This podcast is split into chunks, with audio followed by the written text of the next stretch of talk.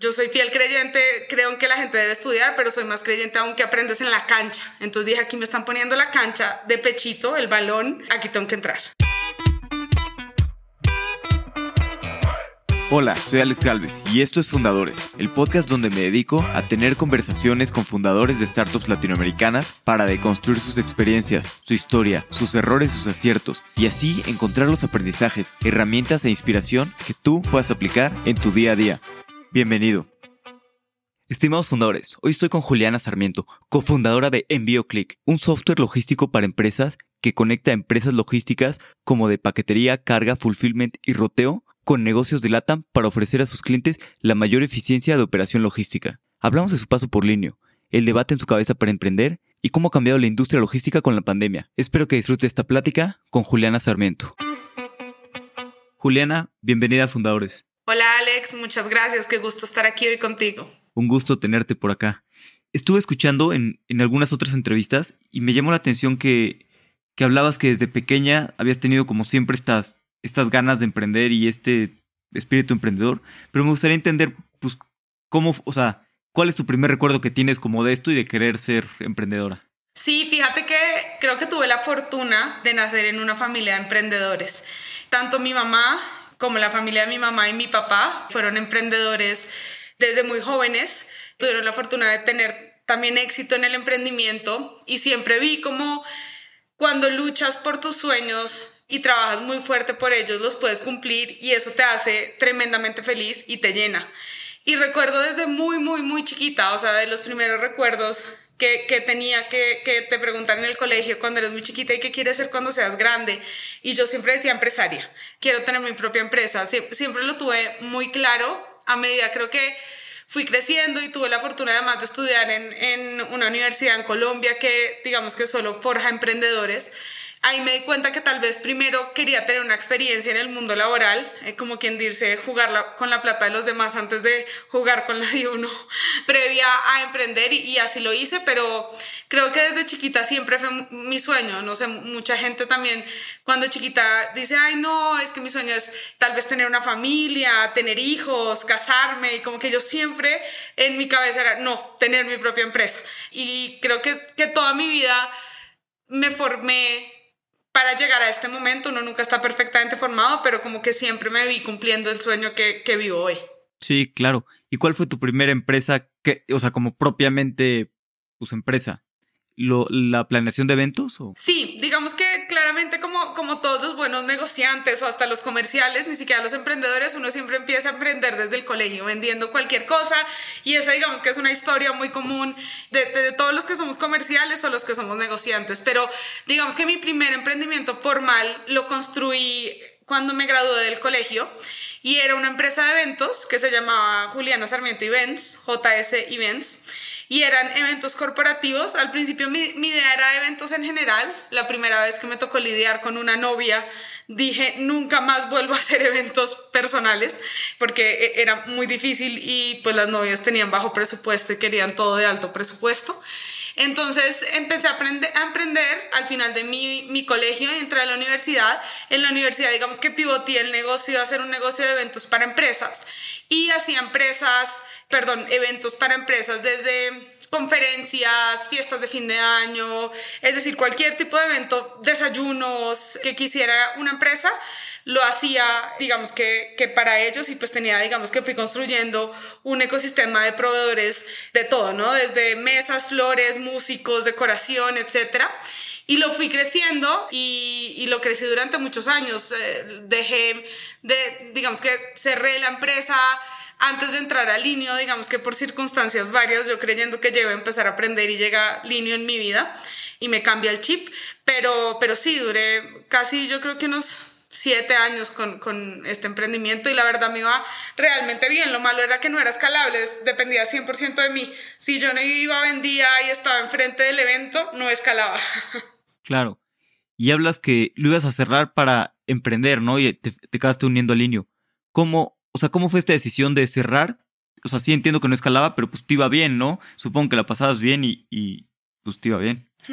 Así era, iba muy bien. Pues imagínate que yo tenía eh, las empresas de eventos, normalmente los eventos se dan o en las tardes o en las mañanas o el fin de semana. Entonces digamos que no interrumpía digamos que mi, mi, trabajo en una empresa, entonces yo paralelamente trabajaba en una empresa de, de consumo masivo y digamos que estaba un poco cansada ya de trabajar en esta empresa y en esa época se hizo el Mundial de Sudáfrica. El Mundial de Sudáfrica fue el primer mundial que se vendió online en su mayoría. Y para mí, ahí, a mí me cambió la forma de ver el mundo, literal. Y ahí yo empecé a, entender, o sea, en el momento en el que pasa el Mundial de Sudáfrica, yo ya, ya tengo varios años de experiencia, ya estoy pensando como tal vez debería dar el paso y pasa en mi emprendimiento que estoy consumiendo todo mi tiempo extra en mi emprendimiento y no lo puedo escalar. Entonces yo decía, ok, ¿qué pasa? En ese momento no, no, existía el e-commerce, nadie sabía que era eso, pero yo pensaba, ¿qué pasa si pongo una página en donde yo ponga todos mis proveedores de eventos y haga esto en todo el mundo y la gente pueda crear eventos a través de mi página? Y, y me empezó a dar vueltas eso en la cabeza y dije, me voy a ir a Sudáfrica. O sea, si ellos hicieron este evento online, yo tengo que aprender cómo se hizo esto y tal vez cómo escalar mi negocio a través de Internet, ¿no? No había e-commerce en ese momento. Renuncio a mi trabajo, cierro mi empresa, hago todo el papeleo para irme a estudiar a Sudáfrica y literalmente eh, ya tenía visa, todo y por ahí un mes y medio antes de irme, me dicen en, Sudáfrica, que ellos eran un país muy nuevo, que no tenían cómo homologar mis notas colombianas, latinas, en Sudáfrica. Entonces, que es la primera vez que lo van a hacer, entonces que tengo que irme seis meses y homologar y después empezar y se me empieza como a enredar todo y llega Linio, llega, llega Linio y me toca la puerta en ese preciso instante. ¿Y cómo fue eso? ¿Cómo te enteraste de, de Linio? ¿Cómo se acercaron contigo? Fue súper chistoso porque mis papás les gusta mucho la fiesta, ¿no? La fiesta en casa, ¿no? Con amigos, hacer comidas, carnes asadas, etc. Y mi papá tenía un amigo del colegio que no veía hace años y lo, lo invitó a la casa y dijo que venía con sus hijos que eran de mi edad. Entonces que me tenía que quedar, yo también muy fiestera, entonces que me tenía que quedar ese viernes en la casa porque tenía que atender a los hijos de su amigo.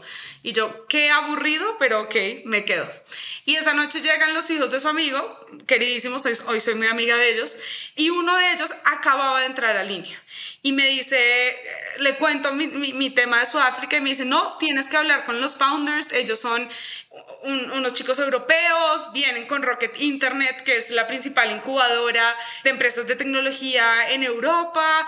Por favor, habla con ellos porque creo que te va a encantar lo que están haciendo y que debería ser parte del equipo que está construyendo este sueño.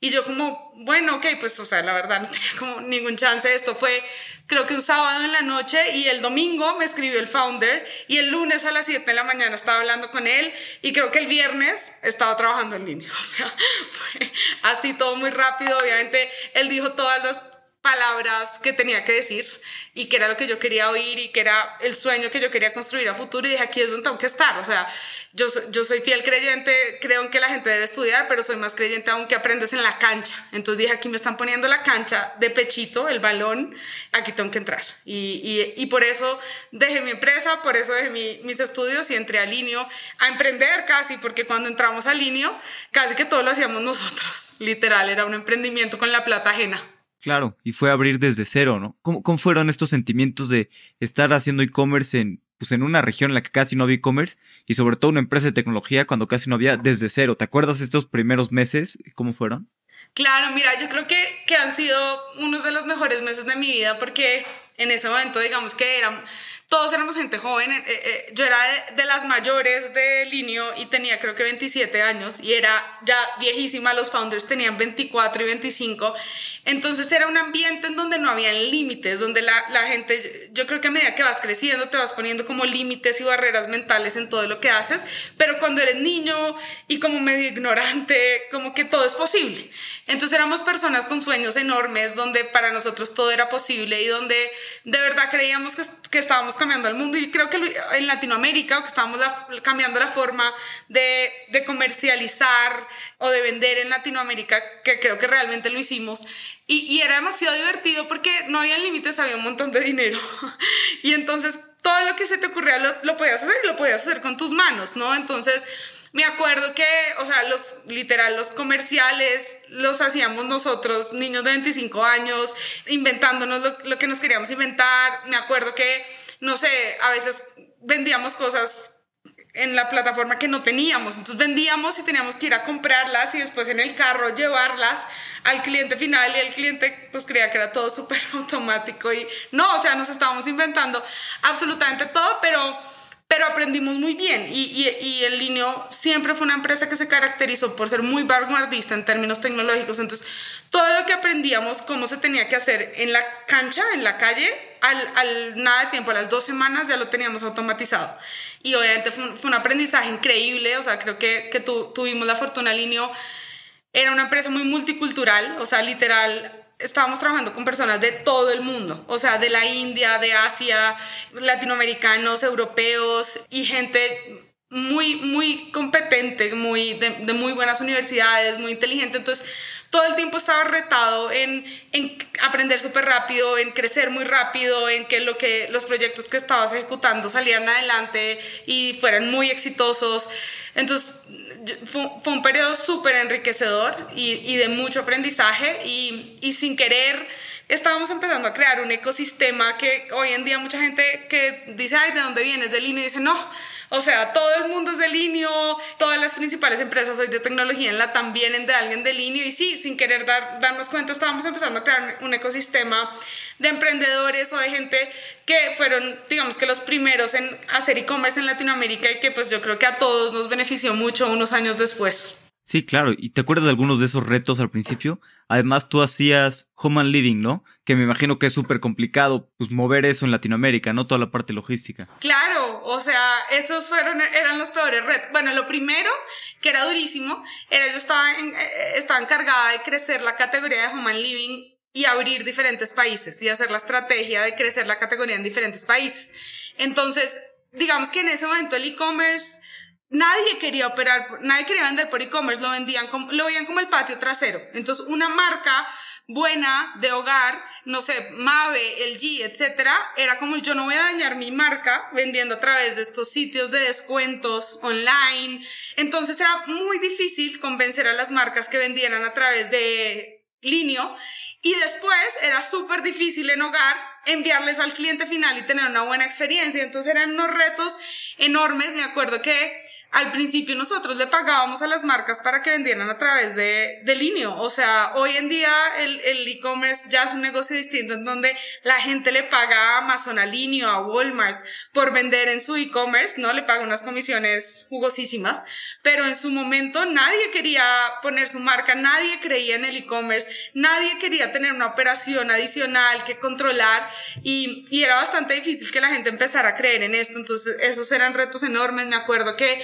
dependiendo de con la marca con la que fueras, tenías que llegar con un budget, ¿no? Entonces eh, le hablabas a el founder o en ese momento al country manager y era, bueno, voy con esta marca súper grande, ¿hasta dónde me puedo bajar? ¿Qué le puedo ofrecer? Etcétera, para, para empezar a tener estas anclas y estos ganchos dentro de los diferentes países que le dieran credibilidad a las empresas pequeñas o medianas de hogar para que se metieran orgánicamente sin que nosotros les tuviéramos que pagar. También muchas veces teníamos que comprarles inventario, que muchas veces nos rotaba y después nos tocaba mirar casi qué feriábamos o cómo lo hacíamos. Y eran épocas donde la verdad tenías que darle la vuelta a todo, o sea, no, nunca tenía que haber problemas, siempre tenías que ver tú cómo lo solucionabas y hacías que las cosas pasaran. Y, y, digamos que parte de todo esto también en, en, en hogares lo que me hizo hacer el emprendimiento que tengo hoy es todo el mundo era súper fácil vender perfumes, vender ropa, zapatos, pero en Latinoamérica en esa época simplemente ni siquiera habían empresas de paquetería que enviaran una nevera. Es que nadie enviaba una nevera, o sea, la, la vendías, no sé, la vendías en el punto físico y casi que la tienda te la llevaba en su carrito, tú tenías que contratar a alguien de mudanza que te ayudara a llevar la nevera, pero no había ni siquiera paquetería de productos de hogar especializada. Entonces, sí hubo retos enormes a la hora de poder crecer la categoría, pero yo creo que en los primeros tres años éramos la, la categoría que pesaba por ahí el 30% en ventas de línea y, y eso pues ya nos decía que íbamos por buen camino y que habíamos logrado transformar muchas industrias gracias al e-commerce a lo que estábamos haciendo. Sí, bueno, y Linio ayudó muchísimo a la evolución del e-commerce y bueno, ha crecido muchísimo, ¿no? Toda la, más que el e-commerce, la infraestructura que se necesita para el e-commerce, ¿no? Envíos, eh, pasarelas de pago, todo este tipo de cosas. Y luego cuando, ¿cómo fue tu paso para, salir del Linio? Sé que pues, empiezan con muchas cosas, ¿no? En estas pláticas de copas con algunos amigos y hablabas de la oportunidad que existe en logística, ¿no? Sí, así es. O sea, digamos que, que yo siento que eh, estuve en línea creo que cuatro años largos o cinco, ya, no recuerdo muy bien, pero en esos cinco años parece que han pasado 50 años en todas las industrias en términos de cambios tecnológicos, ¿no? Digamos que en esos cinco años se formó un ecosistema de sectores alrededor del e-commerce que hoy creo que son los sectores que están digamos que tanto revolucionando las industrias como liderando en términos de innovación y en términos de crecimiento en los diferentes mercados, ¿no? Como tú bien lo decías, se crearon sectores desde creadores de contenido, fotografía, marketing, pasarelas de pago, empresas logísticas, ¿no? Y digamos que mucha tecnología atrás de eso y creo que fue una, una de las cosas que, que dejó el e-commerce, ¿no? Entender cómo la tecnología realmente cambia industrias. Nosotros recuerdo que cuando salí del Linio y empezamos a, y montamos eh, en BioClick, que seguramente hablaremos de eso un poco más adelante, empecé a hablar con muchas empresas muy importantes, muy tradicionales en México, ¿no? Y, y, y empezaba a oír lo que querían hacer ellos en, en términos de e-commerce, etcétera. Y yo decía, wow, o sea, la tecnología que nosotros aplicamos o que desarrollamos en línea hace cinco años, esta gente hasta ahora, esta gente o estas empresas con miles de años de experiencia, con equipos enormes, con muchísimo dinero, hasta ahora las, la van a empezar a replicar, ¿no? O sea, cómo construimos realmente algo que hoy todas las empresas quieren aplicar y, y, todas las empresas necesitan para seguir sobreviviendo. Entonces sí, fue, fue un cambio enorme, o sea, pareciera que hubieran pasado 20 años, ¿no? Sí, y un poquito regresando al nacimiento de EnvioClick, a veces es complicado, ¿no? Dar ese, ese primer paso y, y salirte de, de, la comunidad de, pues, de una empresa y también muchas veces sientes que no estás preparado, pero pues igual nunca vas a estar preparado, ¿no? Para emprender. ¿Cómo fue pues tomar este, este primer paso a emprender y decidir también pues, con quién quieres emprender, ¿no? Que es eh, con tu cofundadora. Sí, así es. Yo creo que es una decisión muy difícil, o sea, esas decisiones de vida y realmente hay, hay, que tener, como se dice, cojones para tomar la decisión, sobre todo cuando ya estás en un punto en tu vida, tal vez en donde ya tienes una buena posición, donde tienes equipos que te reportan, donde tienes un buen salario. Para nosotras tomó bastante tiempo, ¿no? Digamos que a mi socia yo la conozco en línea, ¿no? Ella llevaba, digamos que todos los equipos de Business Intelligence, después algunos equipos de producto, ¿no? Ella se llama Rosa y es una de las personas más inteligentes que yo conocí en mi vida en temas de producto, técnicos, de tecnología, de ciencia de datos. Y tuve la fortuna de que me tocó desde que entré, entramos, ella entró un poco antes que yo al Linio México, ella es mexicana, yo estaba en Colombia, pues nos tocaba trabajar de la mano, ¿no? Porque ella hacía toda la el data science y el business intelligence de todos los números de los comerciales de las diferentes unidades de negocio, por lo tanto yo tenía que estar trabajando muy de la mano con ella y su equipo. Y desde que, que la conozco, bueno, no, desde que la conozco no hicimos tanto clic. Yo siempre la molesto que ella no era tan, tan chévere al principio, pero ya nos tocó trabajar tantas horas juntas que nos volvimos amigas. Pero desde, desde muy temprano, siempre que, que teníamos, digamos que que análisis de, de datos con, con, su equipo y con ella, para las dos era súper evidente que había una oportunidad enorme en logística en Latinoamérica, ¿no? O sea, creo que, no sé, a los seis meses que yo estaba en línea, ya hablábamos con Rosa de, oigan, aquí hay una oportunidad enorme porque no hay tecnología en la industria logística, hay que hacer algo, hay que hacer algo. Pero me acuerdo que, que los, los años pasaban y estas conversaciones siempre se daban en la fiesta, con un vinito de más en la cabeza de nos deberíamos lanzar o no, pero ¿qué hacemos? Y digamos que yo era comercial, ella hacía producto y queríamos hacer una empresa logística, era como, o sea, ninguna de las dos ha hecho logística. ¿Estás de acuerdo? Nos decíamos. Pero era como muy simple porque al final era una empresa de tecnología, o sea, entendíamos exactamente qué era lo que queríamos hacer dentro de la industria, pero no conocíamos la industria. Entonces, digamos que nos tomó varios años y varias fiestas de más empezar a agarrar como fuerza y fuerza y fuerza y, atrás a construir como una primera idea de lo que queríamos hacer. Y al principio nos dio mucho miedo, ¿no? O sea, el primer paso fue, ¿y qué pasa si lo hacemos en línea? ¿no? Y que, eh, digamos que a mi línea me da la oportunidad cuando me mudo a México de llevar el área comercial a nivel regional y después de llevar el área de sellers, se llamaba área de seller experience, que era todas las áreas a nivel regional o todo el ecosistema de áreas a nivel regional que apoyaba a los sellers a vender en, en, línea, ¿no? O sea, los sellers son las tiendas que venden a través del marketplace. Entonces yo decía, pues ya tenemos esta área, ¿qué pasa si le metemos una unidad logística? Pero en ese momento digamos que, que Linio no estaba pasando por su mejor momento en términos digamos que de levantamiento de capital, entonces el dinero que había estaba muy enfocado no para hacer nuevas ideas, sino para seguir creciendo el core del negocio. Y entonces digamos que en ese, en ese ir y venir de ideas y de copas, alguna vez a, a la que había sido nuestra jefa en algún momento en Linio, le habíamos contado la idea de como, oye, hay una oportunidad de logística, etcétera. Y ella después sale del Linio y, trabaja de la mano con un fondo mexicano, un, un, venture builder mexicano, ¿no? Que es un fondo de inversión que además es como una incubadora de empresas.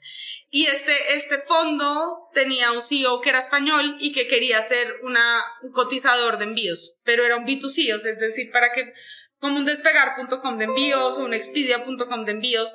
Y digamos que ella habla, habla con esta persona y le cuenta que hay personas en línea con una idea un poco distinta que porque no, no hablamos. Y nos presenta y al final hay un clic enorme entre lo que era nuestra idea y, y tal vez lo que era su idea un poco distinta, pero que nos compra él a nosotros la idea. Y él, digamos que nos da el espaldarazo. Tuvimos mucha suerte en que, en que esta persona, digamos que nos, nos puso en contacto con este fondo y este fondo dijo, ok, creo en ustedes, creo que tienen muy clara la idea de negocio, asociémonos y digamos que yo, yo hago la primera inversión y lancemos esta idea. Entonces, pues digamos que tuvimos esa suerte que alguien nos empujó a la piscina, porque no estoy segura que si hubiéramos saltado solas. La verdad, llevamos muchos años pensándolo y como que no nos, no nos animábamos del todo. Sí, no, no, no es fácil a veces animarse. Y ya después de que se animaron a, a saltar a la piscina, como, como tú lo mencionaste, y digo, qué bueno que tienen el dinero. ¿Cuál fue el primer paso? Ok, ya tienes inversión y los fundadoras y que ahora, sí, ¿cuál fue su primer paso? Entonces, digamos que había dos cosas en las que se tenía que trabajar. Lo primero era crear un MVP, ¿no? O sea, teníamos que crear un MVP de la idea que teníamos y para eso, pues mi socia tenía que hacer eso con sus manos y las manos de dos developers más. Entonces en tres meses hicieron un MVP, de junio a septiembre hicieron un, MVP y en octubre, digamos, del 2017 lanzamos el primer MVP de EnvíoClick y yo por mi lado empecé, digamos que a construir como toda la estrategia de cómo íbamos a escalar esto, ¿no? O sea, entendiendo que al final sí teníamos inversión, pero era una inversión mínima, entonces teníamos que hacer de esto algo escalable muy rápido para después salir a levantar capital, etcétera. Sin embargo, mi socio sale un poco antes del Linio que yo, sale dos meses y medio antes del Linio, y yo sigo, digamos que entregando algunas cosas en Linio, pensando en esa idea, ella, digamos que construye el MVP, después salgo yo y a comercializar. Entonces ya yo por ese lado era entender, ok, ¿cómo posicionamos el nombre, cómo hago PR fuerte, cómo cierro a marcas importantes que me hagan que orgánicamente pequeños empresarios, digamos, que, que crean en este producto. Y fue muy chistoso porque, digamos que para nosotros cuando creamos la idea de, de Envío fuimos muy altruistas, ¿no? O sea, digamos que yo vengo de una familia de emprendedores y conozco muchos emprendedores y mi socia también conoce muchos emprendedores y siempre teníamos como esta sensación de que en Latinoamérica hay demasiados buenos emprendedores, el talento es brutal, pero simplemente no existe la tecnología que ayuda a estos emprendedores como a, comerse el mercado, ¿no? Siempre llega alguien de afuera con mucho dinero y mucha tecnología y como que se come el mercado. Entonces, como que muy altruistamente decíamos como, no, nosotros tenemos que crear una empresa que ayude a que los mercados en Latinoamérica sean competitivos con el mundo y, y no solamente las grandes empresas o los grandes corporativos, sino la pyme. O sea, es, es imposible que una pyme en Latinoamérica eh, digamos que en promedio dure tres años, o sea, imagínate cuántas se mueren, cuánta gente, digamos que cada día es más pobre por esto. Entonces, como que muy altruistamente teníamos este pensamiento pero como que muy rápidamente apenas empezamos a construir el producto y salimos con el MVP y gente que nos conocía en la industria nos empezaba, ya empresas grandes nos empezaba a decir, hey, yo quiero esta tecnología, nos dimos cuenta como que, ok, esto no es solo para pymes, esto es para todas las empresas en Latinoamérica que quieran operar de una manera, digamos, muy eficiente. Y entonces ahí para mí fue un poco más fácil entender, porque lo entendí en línea y lo aprendí en línea, que el PR y el tema de tener un posicionamiento de marca fuerte en el ecosistema empresarial y el tema de tener dos o tres clientes medianos, grandes, que creen en ti, ayuda a desarrollar un negocio mucho más rápido. Entonces me empecé a enfocar yo en, en, esa parte mientras, digamos que mi socia desarrollaba todo lo que yo ya estaba vendiendo a los clientes con los que yo me sentaba. ¿Y cuáles fueron estos primeros clientes o cuál fue la estrategia para atraer a los primeros grandes que te permiten pasar esa barra de credibilidad? Digamos que te voy a ser muy honesta, los primeros tuvimos digamos que muchos bumps on the road, ¿no? Lo primero es, ok, creíamos que iba a ser mucho más fácil, digamos que, que hacer entender a la industria logística que nosotros éramos una empresa que los venía a complementar y no un competidor.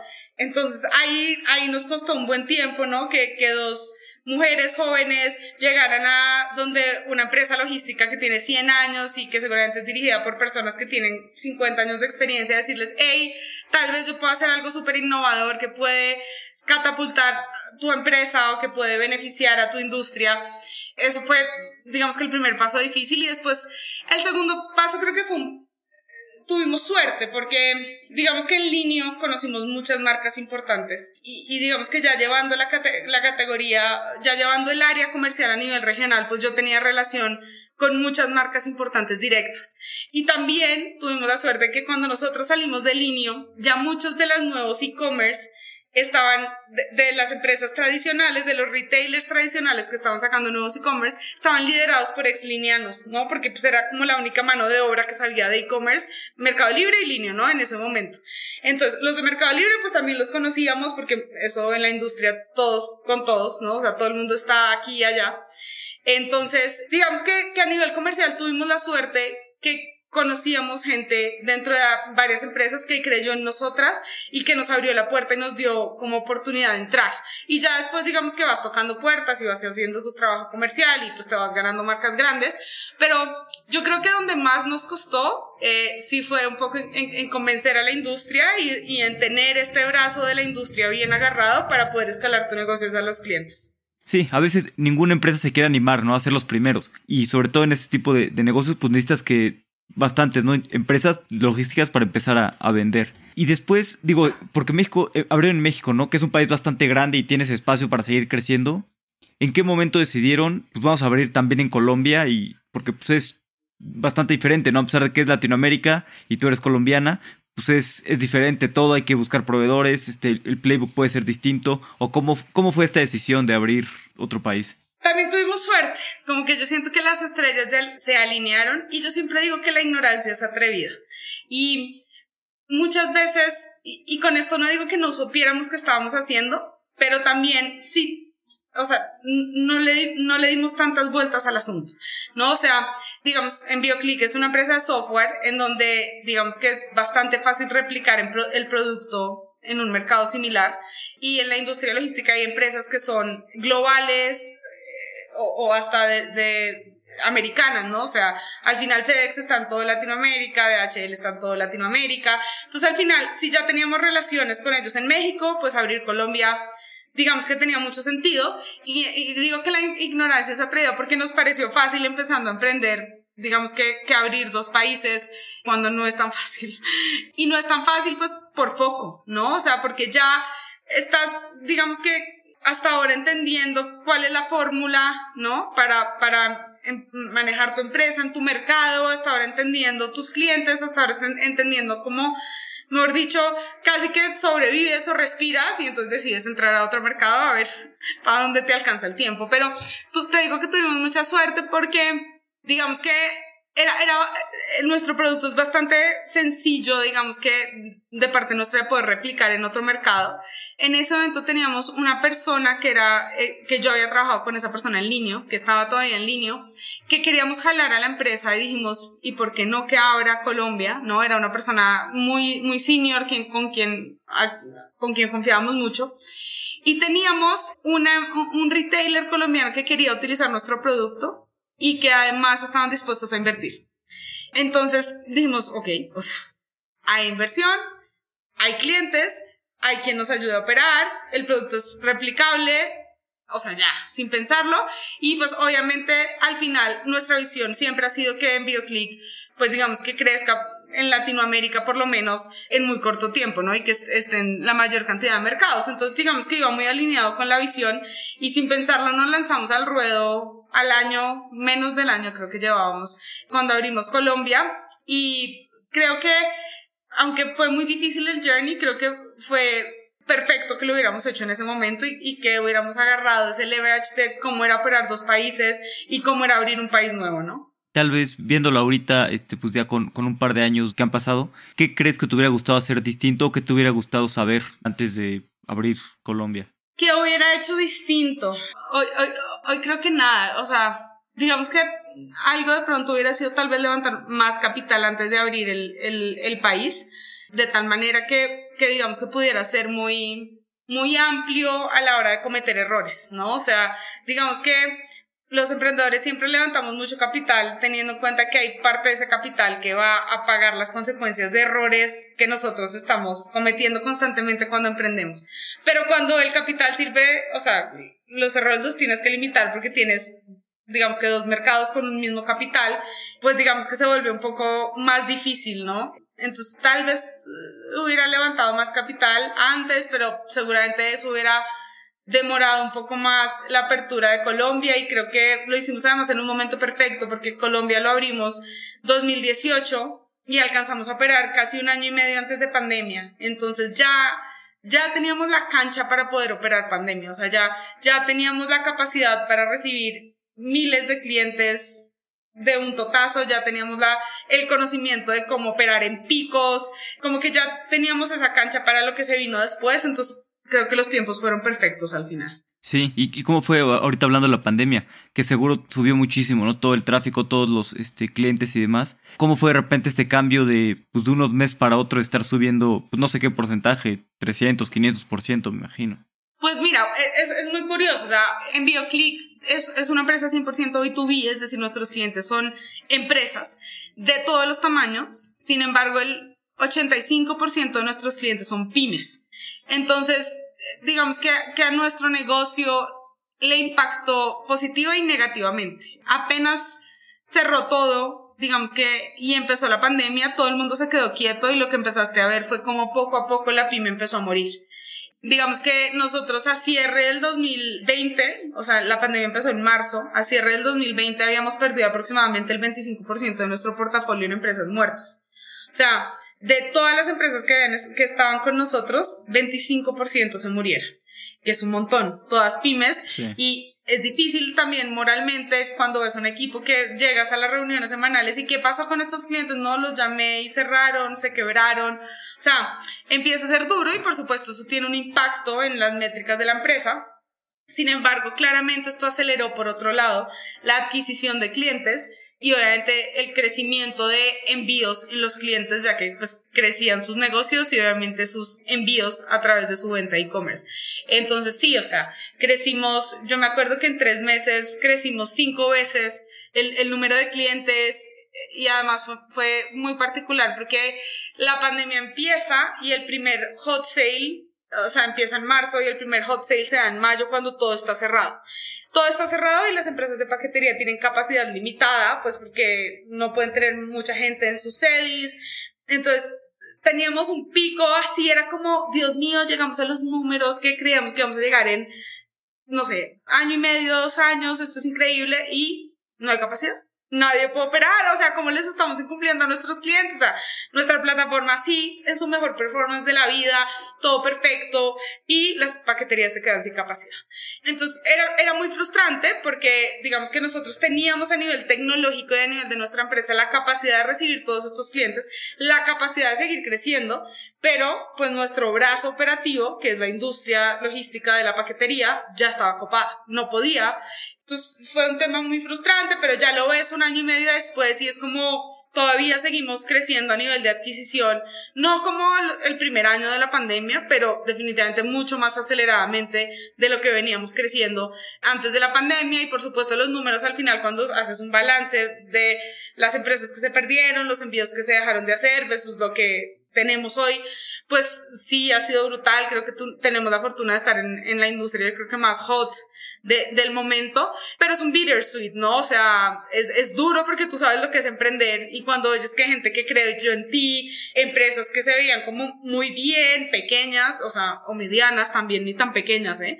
Se les va de las manos a estos empresarios, ¿no? Y yo me acuerdo que yo me sentaba con clientes de dueños de empresas, no sé, personas de 60 años, con tres hijos, sabes, con su empresa de construyendo durante 30 años y la tienes que cerrar, es duro y te empieza a dar mucho miedo porque pues, o sea, tú dices, ok, estoy adquiriendo, pero se está muriendo, se está muriendo, como que te tambalea, pero pues al final es, el balance es positivo y creo que fuimos como muy afortunadas en este sentido de estar en el momento perfecto, en el lugar perfecto. Sí, y hablas un poquito de algunas cosas que, que están fuera de tu control, por ejemplo, como la pues las, las, paqueterías, ¿no? Que no tuvieran la capacidad, o esto mismo de tantos clientes muriéndose. Pero luego, ¿qué haces ante estas cosas que, pues, que no están en tu control y que a pesar de eso pues, afectan directamente tu negocio? Te vuelves creativa y te vuelves resolutivo. Yo creo que cuando, cuando, o sea, cuando estás en estos momentos como, como tan difíciles, como tan retadores, yo sí creo, esto suena muy cliché, pero que la gente realmente saca lo mejor de sí o sea, la gente realmente, no sé si es la adrenalina, si es el instinto de supervivencia, pero se te ocurren cosas y ejecutas cosas que, que en la vida normal no serías capaz de ejecutar de la manera que lo hiciste, no hubieras pensado. Entonces, Sí, o sea, fue pensar fuera de la caja. Digamos que nosotros veníamos en un cierre de negociaciones de aliados en unos tiempos y esos tiempos se aceleraron, o sea, todo el mundo enfocado en cerrar más aliados y cerrar más aliados porque en la medida en que EnvíoClick tiene más aliados, es decir, empresas de paqueterías conectadas, pues la tecnología es la que decide y se da cuenta quién tiene capacidad y quién no. Entonces tenemos más capacidad, ¿no? Si esto nos hubiera pasado hoy, que tenemos 25 empresas de paquetería conectadas, en ese momento yo creo que teníamos 12, pues seguramente tal vez no nos quedamos sin capacidad, pues porque entre todas campechaneamos, ¿no? Pero o sea, automatizamos muchos procesos, hicimos cosas distintas que nos tomaban antes una semana, que nos tomaban un día. Y no sé, y empiezas, digamos que, que a sacar una mentalidad de supervivencia. Y yo también creo que pasó algo muy particular, y en esto soy muy honesto, y creo que todos tuvimos miedo de, de perder nuestra estabilidad económica. Y, y hablo desde los emprendedores hasta las, las personas que trabajan dentro de una empresa, por lo cual creo que todo el mundo estaba dando su 150%. Nadie quería perder su puesto, nadie quería que su empresa se muriera, y cuando tienes a miles y miles de personas echando un ritmo del doble de lo normal, pues, o sea, las cosas pasan porque pasan. Y yo creo que, que eso hizo posible que al final pudiéramos sortear todo y que pudiéramos tener una mentalidad de, sobrevivir y, y de al final decir, o sea, nosotros tenemos que seguir sobreviviendo porque es que sin nosotros se van a morir más empresas sin nosotros que podemos ayudar a los a operar algo que no tienen ni idea de cómo operar, se van a morir. Entonces, sí o sí tenemos que tener la capacidad. ¿Te acuerdas en específico de alguna de estas soluciones creativas o alguna cosa que haya salido de, de la necesidad? Pues mira, o sea, yo, yo me acuerdo que eh, la mayor, o sea, me voy un paso atrás, todas las personas que hacen parte del equipo, y yo creo que esto también es medio cliché, pero para nosotros es realmente importante, el, el, equipo es todo, ¿no? O sea, si tú tienes el equipo correcto, puedes hacer que las cosas pasen. Y, y, digamos que para nosotros siempre ha sido muy importante a quién contratamos en dos sentidos. El primero es que todas las personas que trabajan en EnvíoClick tienen que haber estado en una empresa o tienen que haber vivido el dolor que nosotros solucionamos. Es decir, estar en una empresa en donde ellos vean que la logística era muy difícil o que costaba muchísimo, que era muy manual, o estar en una empresa que haga logística muy dinámica, ¿sabes? Como que tienen que haber vivido el dolor. La mayoría son, eh, vienen de empresas de tecnología o e-commerce, entonces saben cuál es el dolor y saben cómo se puede solucionar. Y todos tienen que tener, yo, yo siempre lo llamo así, espíritu de emprendedores. O sea, todo el equipo nuestro tiene que tener ese espíritu, ¿sabes? Como esas ganas de, tener ese emprendedor adentro. Y cuando llega, digamos que toda esta pandemia, empezamos a ver que nuestros clientes empiezan a morir. Es que esto además fue en cuestión de semanas, o sea, fue como lockdown, un mes, y de pronto empieza a ver que se están muriendo, se están muriendo, se están muriendo. Empezamos en todos nuestros tiempos libres a generar talleres de capacitación.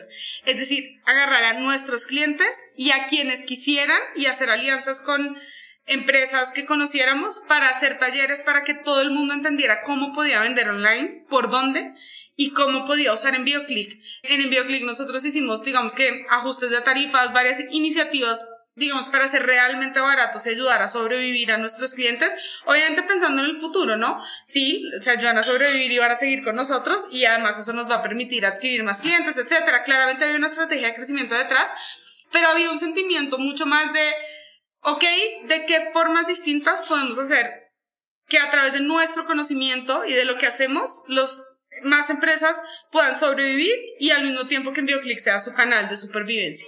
Y creo que esto también impactó mucho en estos crecimientos tan brutales que te digo que tuvimos durante el primer, el primer año de la pandemia. Y me acuerdo que casi todo el equipo comercial, el equipo de marketing, el equipo a veces de producto, hacíamos talleres, tres, cuatro, cinco talleres, horas con la AMBO, con quien nos llamara, para ayudar, digamos, que, que, que a que hubiera esta transformación rápida y a que pudiéramos salir adelante. Y ahora que ya está pues, más acabando la, la pandemia, ya ha cambiado muchas industrias, sobre todo e-commerce, logística, entre muchas otras. ¿Cómo ves ahora la industria y, y, en general a comparación de pues, cómo era todo antes de, de la pandemia?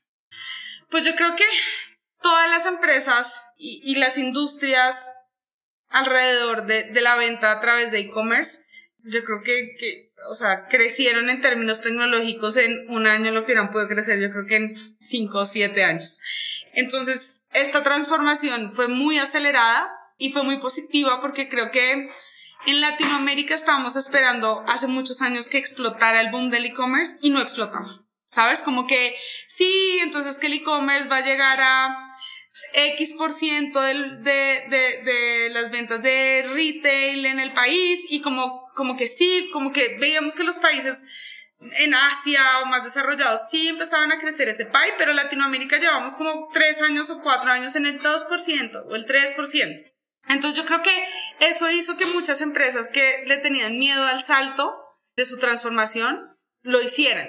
Y que ahora que lo han hecho, se, se den cuenta que yo creo que ellos, muchas empresas hicieron el salto en un pedacito pero no, no han hecho el salto completo, ¿no? En su operación, pero ya habiendo probado ese pedacito y dándose cuenta de cómo es descalable, de, de cómo es, no sé, beneficioso, digamos que van a dar el salto completo, yo creo que, que eso está haciendo que nuestro mercado, digamos que, que corte brecha en términos de competitividad con, con el resto de mercados en el mundo y que cada vez más las industrias alrededor del comercio electrónico tengan, digamos que, un potencial mayor de crecimiento de mercado y, y, y que realmente muchas veces dicen que no, entonces ya está acabando el e-commerce, entonces, el, perdón, el, la pandemia, entonces los 15 minutos de fama del e-commerce y su ecosistema se va a acabar. No, esto se va a quedar, no a los niveles de crecimiento tan absurdos y casi insostenibles que tuvimos el año pasado,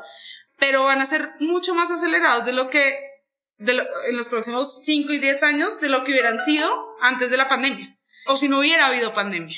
Entonces, eh, yo creo que, que, que, es, que es muy positivo al final de todo lo malo que trajo el, el COVID, que, es, que fue muy positivo para mercados emergentes o mercados en desarrollo, que se les obligara a hacer cambios tecnológicos o que estuvieran obligados a hacer cambios tecnológicos tan rápidos y tan abruptos. Y esto se va a ver en unos años en términos de, de competitividad, no vamos a estar tan lejos. Sí, claro, totalmente de acuerdo. Digo, la pandemia ha sido muy complicada y pues muchos negocios han cerrado, pero también por otro lado ha ayudado la adopción tecnológica en, en diferentes industrias. ¿Y para ustedes qué sigue? ¿Qué es lo que quieren lograr en los siguientes dos o cinco años? Mira, nosotros en EnvioClick, te cuento un poco más, somos una empresa de software y lo que hacemos hoy es nos conectamos con diferentes empresas en la industria logística, en su mayoría empresas de envíos o empresas de paqueterías, pero con distintas empresas de la industria logística. Y nuestro software lo que hace es, a través de ciencia de datos y de inteligencia artificial, asegurar que nuestros clientes, que son cualquier tipo de empresa, pueden automatizar todo su proceso de envíos, que hoy en día las empresas su proceso de envíos es manual, tienen a una persona que está, no sé, llenando guías, mirando el estatus el, del envío de su cliente en una plataforma de la paquetería, o sea, automatizar todo el proceso logístico interno que tiene hoy una empresa a través de BioClick y a través de esta tecnología, de esta ciencia de datos, asegurarnos que las empresas están utilizando los servicios más eficientes que hay en el mercado de logística para su operación y asimismo que a través de esa eficiencia ellos le puedan dar a su cliente final la mejor experiencia que hay en el mercado, ¿no? O sea, si yo sé cuál es la empresa de paquetería que es experta en enviar refrigeradores de Ciudad de México a Mérida y con eso es la que hago la guía y le doy visibilidad a mi cliente final y yo tengo visibilidad y todo se cumple a la perfección, pues digamos que tengo la posibilidad de crecer mucho más rápido y que no me cueste mucho este crecimiento, ¿no? Entonces, eso hace en BioClick y digamos que nuestra tecnología hoy es única en Latinoamérica, somos la única empresa en Latinoamérica que tiene patentada inteligencia artificial y ciencia de datos dentro de los procesos tecnológicos. Y esta tecnología que nosotros hemos desarrollado en esta subindustria, digamos que es la de envíos, se puede desarrollar para democratizar otras partes logísticas, otros procesos logísticos que hoy las empresas siguen haciendo manuales o con terceros sin saber si son los mejores para hacerlo.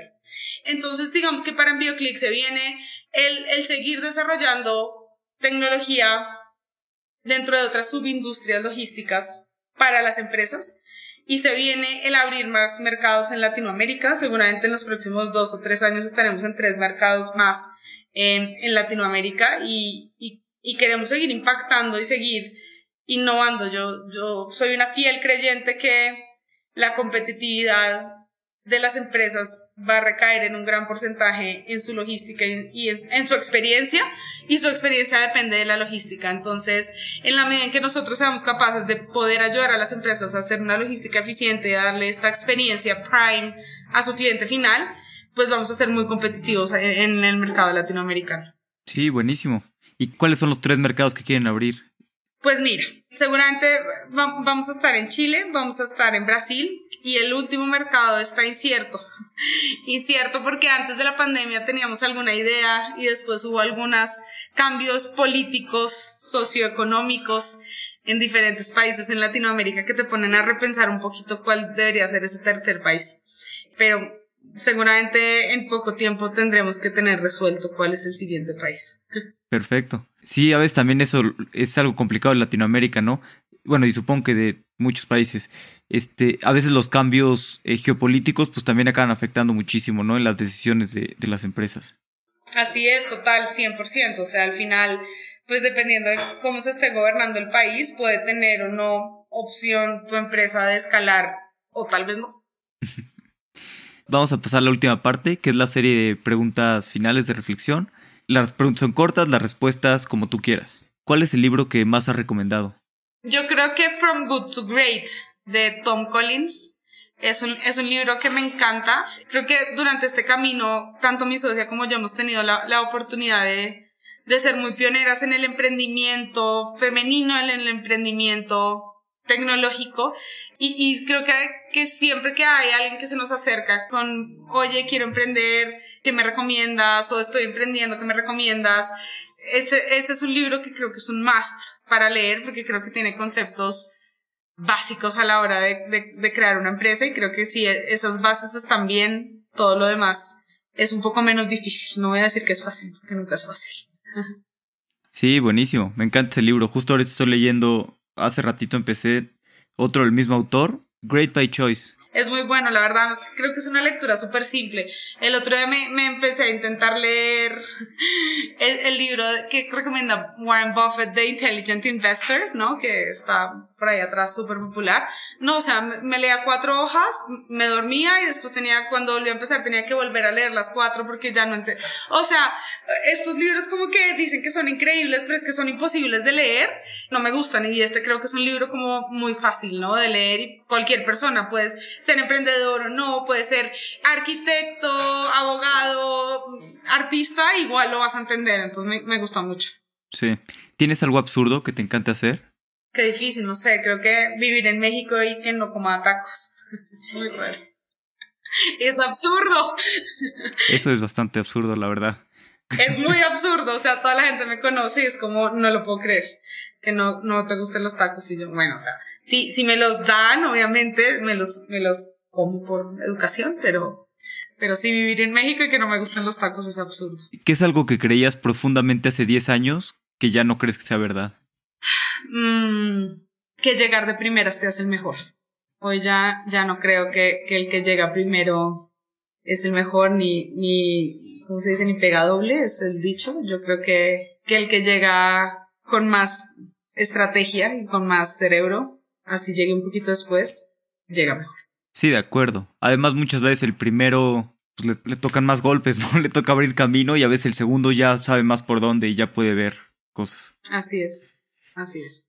¿Hay algún momento que sientas que ha sido central en la formación de lo que crees hoy en día? Yo, yo creo que hay dos. El primero definitivamente fue haber tenido la suerte de, de estar en línea cuando estuve no solo por lo que aprendí, sino por la gente que conocí, ¿no? Mucha, mucha gente hoy, hoy hace parte del ecosistema emprendedor y eso nos ha ayudado a nosotras a cometer menos errores, tener a quien preguntar. Entonces, definitivamente creo que Linio cambió mi, mi vida en términos de emprendimiento y, y de oportunidades. Y, y creo también que la, la primera crisis en Colombia hemos sido un país que siempre ha estado en guerra, ¿no? Y creo que en Latinoamérica hemos vivido infinitas crisis económicas, en los países desarrollados es como una crisis económica cada 15 años, en Latinoamérica es como cada tres y medio. Y recuerdo muy chiquita que una crisis económica muy fuerte, mis papás son los dos emprendedores, mi papá es arquitecto y, y la familia de mi mamá, digamos que tiene un emprendimiento en retail. Y en esa crisis súper, súper fuerte, digamos que de, después de, de, de, obviamente años muy buenos, la empresa de mi papá se quiebra. Y digamos que todo cambia un poco en la casa, no, no por ten, no, no se pone así como muy, muy difícil, pero como que sí empieza a haber una estructura muy consciente por parte de mis papás de enseñarnos a nosotros que las cosas se trabajan, que hay momentos buenos y hay momentos malos y que tienes que aprender a ajustarte a, a esos momentos y a salir y a, y a volver a empezar. Y a que no importa si estás en, arriba y te caes, puedes volver a estar arriba si tienes determinación y si, y si trabajas muy duro. Y, y, y, me acuerdo, yo creo que en esa época yo tenía, no sé, por ahí 10 años o 12 años, no, no recuerdo muy bien, pero fue súper vivido como yo me di cuenta que mis papás, fue muy claro para ellos el o sea, estamos viendo esto y tenemos que enseñarle a nuestros hijos que esto les puede pasar, que ellos tienen que trabajar duro por lo que quieran, que ellos se van a caer y se tienen que levantar y que, y que muchas veces caerse no es un fracaso y como que eso lo llevo como muy, muy tatuado, en la vida en que, o sea, lo, lo, ves en muchos libros, ¿no? Hay como los supermillonarios fueron pobres alguna vez y vivieron en la calle después fueron millonarios. Bueno, solo lees fine, pero cuando lo ves en tu familia, como, como ver eso y, como si es posible y como obviamente es trabajo duro y, y se necesita de mente y de cabeza como muy fuerte para hacerlo, como que te queda muy marcado y, y lo traes a colación muchas veces como cuando, cuando, como emprendedor estás en un momento difícil, porque yo siempre digo que todo el mundo ve la punta del iceberg, ¿no? Lo bonito, ay, son promesas Forbes, ay, les fue súper bien, no sé qué. Ok, no, no ven de, no sé, o sea, 365 días del año 300 uno se levanta de esta vaina no se va a acabar, o sea, esto no, no va a quebrar, no la voy a lograr, o sea, uno se levanta con estas crisis, pero creo que ese momento en mi vida me ayuda a, a cuando estoy en ese dark side, entender, ok, da todo de ti y si al final te caes o te vuelves a levantar o cambias de camino y vuelves a construir otro. Entonces yo creo que, que eso realmente me marca, me marcó y me sigue marcando hoy. Sí, totalmente. Y, y lo internalizas de forma diferente, ¿no? Al vivirlo que pues, leerlo, simplemente ver una película o lo que sea. Total. ¿Qué, ¿Qué emprendedor o emprendedora de Latinoamérica admiras? Siendo chisi a mis papás, pero obviamente vamos a hablar de alguien que todos conozcamos. ¿Qué emprendedor latinoamericano admiro? Hay, hay dos admiro mucho a, Carlos García y a Roger, que son fundadores de Kavak y a quienes conozco personalmente y sé cómo les tocó salir de su país con una pie adelante y otro atrás y ver cómo construyeron todo lo que han construido hoy súper de cerca. Es súper admirable para mí. Y al otro emprendedor es al de Nubank, David Vélez. Creo que ese tipo lo, lo, que él hizo no está escrito, ¿no? Y además en, un mercado como Brasil, ¿no? un mercado que a todo el mundo le da miedo entrar porque es imposible y cambiar la, la forma en la que se bancarizaba la gente, en o sea, cambiar la industria eh, de los bancos como él la cambió en Latinoamérica y, y como él la creció, o sea, para mí es, es brutal y más no siendo brasilero, ¿no? O sea, siento que, que eso es, es un estampa enorme y también creo que es de admirar. Sí, claro, totalmente. Aunque sí, yo creo que tal vez el, el, no ser este brasileño, pues te permite tal vez, o a veces siendo extranjero en algún lugar, tienes los ojos más abiertos, ¿no? Te das cuenta como pues, lo que él cuenta, ¿no? Que llega al banco y está, y pues tienes que pasar por una de estas de detector de metales y muchas más cosas, ¿no? Y una experiencia horrible, pues creo que te hace darte más cuenta de eso, ¿no? Más vivido. 100%. Juliana, ¿dónde podemos saber más de ti, saber más de, de EnvioClick? Bueno, pues de EnvioClick en la página de EnvioClick www.envioclick.com. Aunque somos una empresa de software, somos una empresa de software web, que quiere decir que la mayoría de nuestros clientes usan nuestro software en nuestra página web y ahí encuentran absolutamente toda la información. También tenemos Instagram y LinkedIn y nos pueden encontrar como EnvioClick y a mí obviamente en LinkedIn me pueden encontrar como Juliana Sarmiento Bernal y ahí me pueden escribir, seguir. Perfecto. ¿Y para qué tipo de empresa sería lo mejor? O sea, todo, o sea, obviamente grandes chicas también, pero a partir de cuántos envíos, que hagas cuántos envíos al mes, ya, ya vale la pena, digamos. Mira, nuestra visión es ayudar a cualquier empresa que necesite hacer envíos eficientes. Es decir, tenemos literalmente empresarios que tienen su tienda en Instagram de vajilla, de camisas, de zapatos y utilizan envío click y tenemos a los principales retailers del mercado, ¿no? O sea, con nosotros opera Rappi, Coppel, Electra, utilizan nuestra tecnología para operar. Entonces, siempre y cuando seas una empresa legalmente constituida, digamos que puedes usar envío click y seguramente te vamos a hacer la vida mucho más fácil y seguramente te vamos a ayudar a crecer de una manera muy escalable y a competir con estas experiencias de estos monstruos que son Linio, Amazon, Walmart, etc. Buenísimo.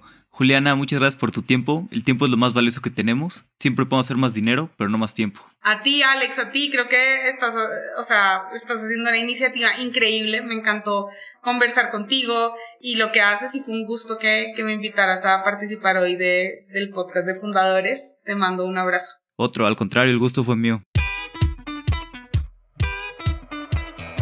Me la pasé increíble platicando con Juliana. La logística es una de las industrias más interesantes para emprender. Ha crecido mucho y seguirá creciendo durante los próximos años porque aún falta mucha infraestructura. Si te gustó el episodio, que supongo que sí, porque sigue escuchando, recomiéndaselo a algún amigo, enemigo o alguien al que le pueda gustar. Y escríbenos una reseña en Apple Podcast para ayudarnos a crecer y llegar a más emprendedores. Hasta la próxima.